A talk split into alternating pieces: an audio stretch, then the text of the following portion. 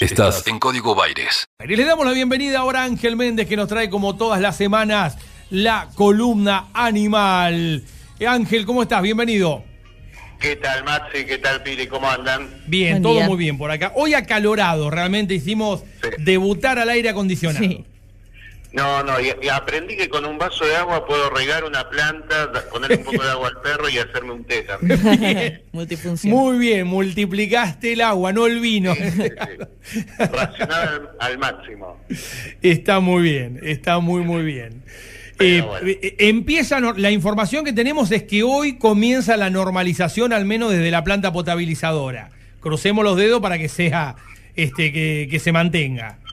Sí, sí, sí, sí, acá estamos cruzando. Bueno, por, por lo menos de arriba va a caer agua. así que Claro. no sé si de las canillas, pero Este, de arriba sí, la tarde. que poner el fuentón, ¿no? Como en viejas Sí. épocas. Exactamente.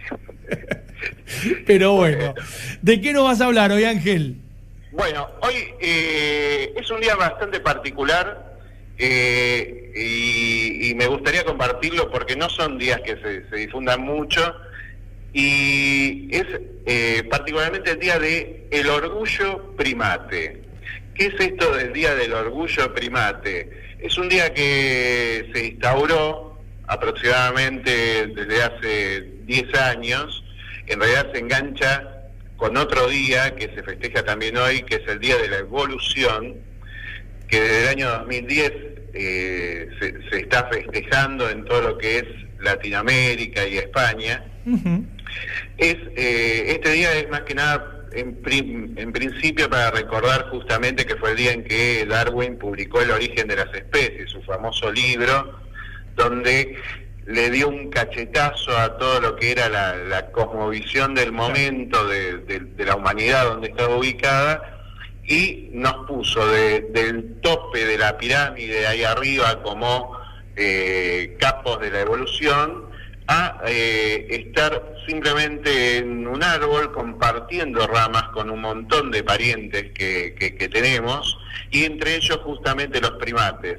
Los primates actualmente los, los cuatro grandes grupos que comparten con, eh, con el ser humano más del 95% de todo su acervo genético son los chimpancés, los gorilas, los orangutanes y los bonobos.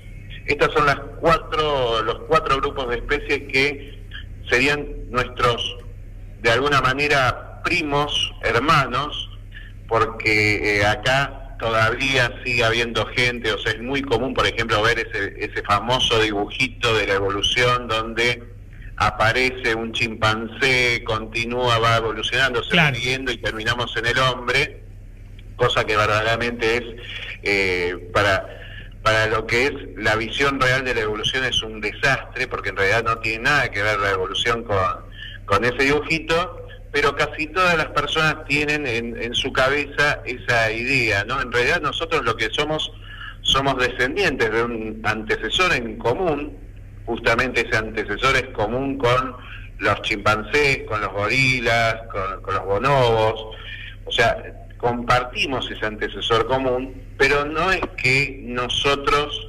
descendemos del mono, como dicen algunos, Claro. sino que nosotros somos parientes del mono, somos primos hermanos del mono.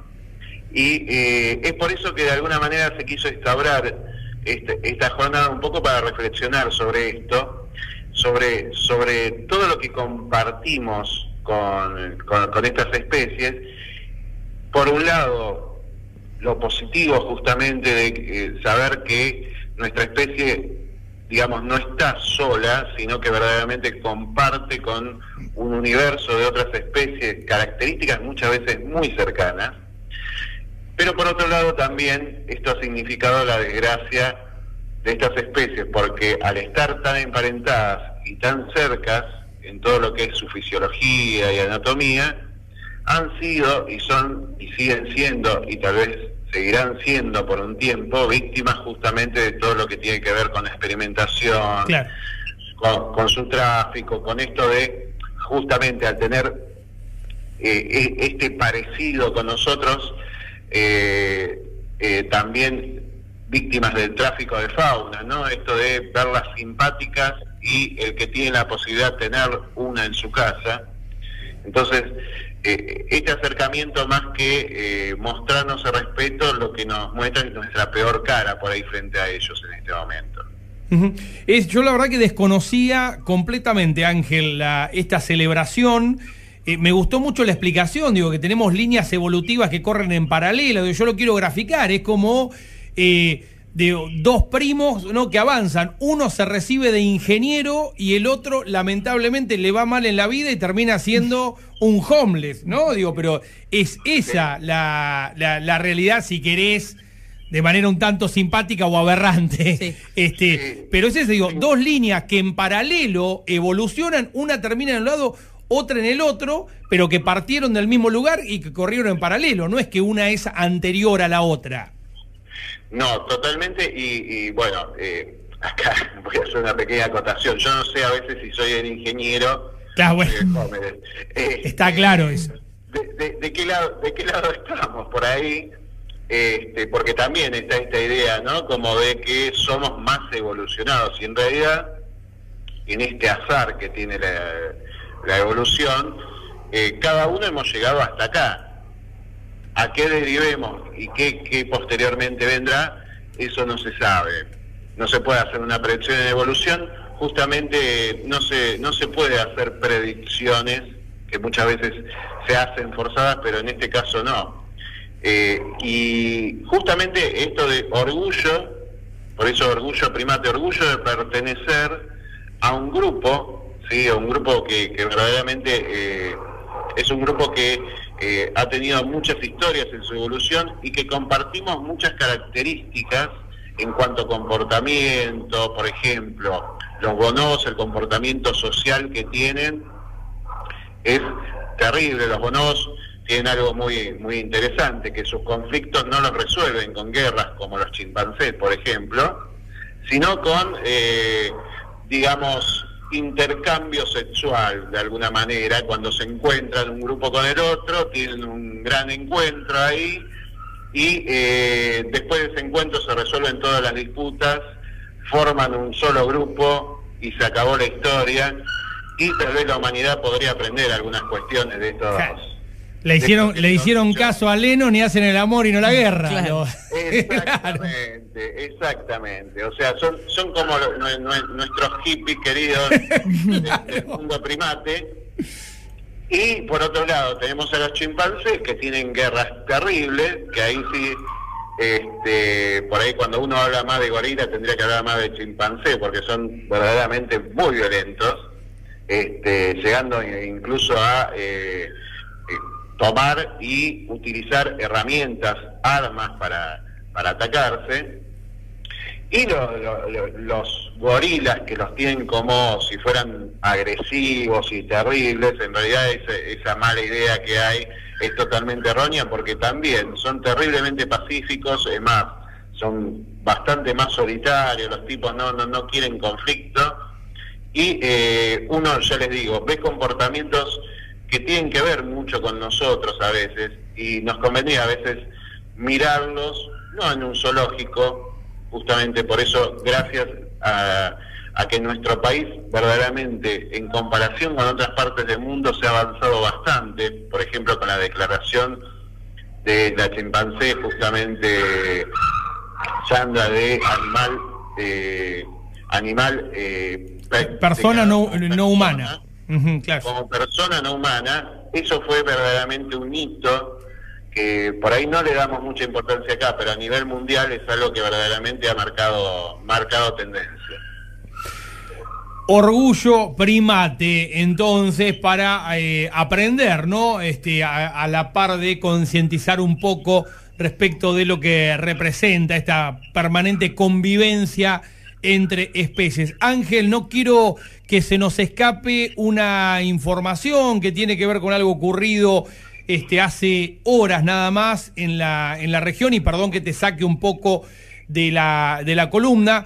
Mm, esta, este encuentro, este hallazgo de un puma en un galpón había sido robado de lecas, ¿no? Y la verdad que eh, un verdadero escándalo, pero que habla a las claras de todo lo que nos falta eh, por aprender, ¿no? Este, sobre la vida salvaje, la vida silvestre eh, y, la imposibilidad que tenemos a veces de domesticarla o lo improcedente que es hacerlo.